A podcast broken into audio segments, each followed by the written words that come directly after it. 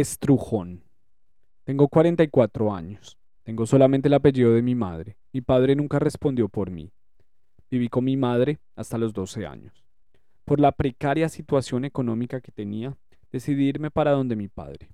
Conocí a mi papá y con él conviví como hasta los 17. La realidad es que no encontré el apoyo económico ni moral de él. Yo no tenía el estudio, no tenía, digamos, cómo acceder a una carrera ni nada de eso. Decidí presentarme al ejército. Cuando estaban haciendo, como decimos nosotros, batidas o recogidas, me pasé por el lado de ellos para que me reclutaran.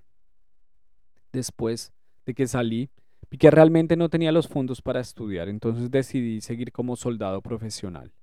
Me presenté de nuevo al ejército porque no tenía nada más que hacer sino ponerme a trabajar en construcción.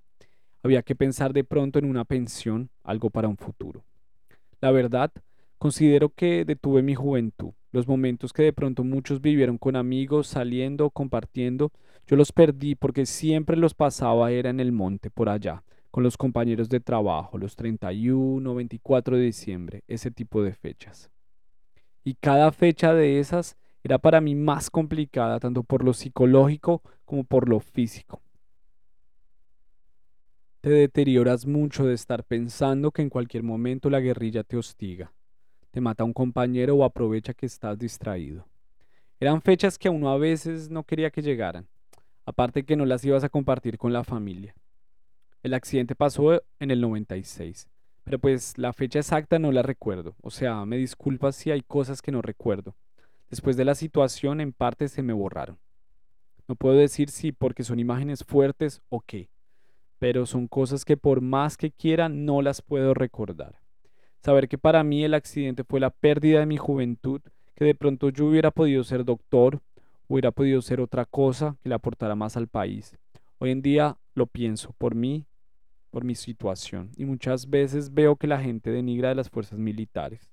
Los jóvenes de hoy en día las consideran lo peor que hay en el mundo. ¿De qué sirvió mi sacrificio? ¿De qué sirve estar como estoy en estos momentos? La gente no ve todo el sacrificio que nosotros hicimos, solamente ve cosas malas. No está viendo que por eso que nosotros hicimos puede tener libertad. Tiene la opción de escoger una carrera, de escoger quiénes son. De pronto, eso es lo que más le duele a uno en estos momentos. Mire, a mí me falta muy poco para irme ya pensionado por tiempo. Recuerdo que salí de un permiso y el sargento me dijo que como yo había llegado descansado iba a hacer registro con un personal a las 3 de la mañana. En la nochecita, el hombre me dijo que no, que para allá no, que mejor nos levantáramos a las 7 de la mañana y fuéramos a asegurar el helipuerto. Como mis compañeros ya llevaban su tiempo ahí, le pongo que mes y medio, dos meses, lo tomé como que todo estaba asegurado. Mas, sin embargo, después de que llegué al helipuerto, empecé a sentir esa sensación de que algo no estaba bien. Miraba al piso, daba diez pasos, miraba al frente, volvía y repetía. Eso hasta el trayecto por el que llegué hasta que se me acercó el suboficial y me dijo, ¿qué pasa? ¿Por qué tanta demora? No, mire, ¿qué vamos a hacer? Aquí vinimos a asegurar que el helicóptero aterrice, ¿sí o no? Yo creo que hasta aquí donde estamos podemos llegar bien. ¿Para qué vamos a llegar por allá? La verdad es que no sé, pero siento que nos van a joder adelante.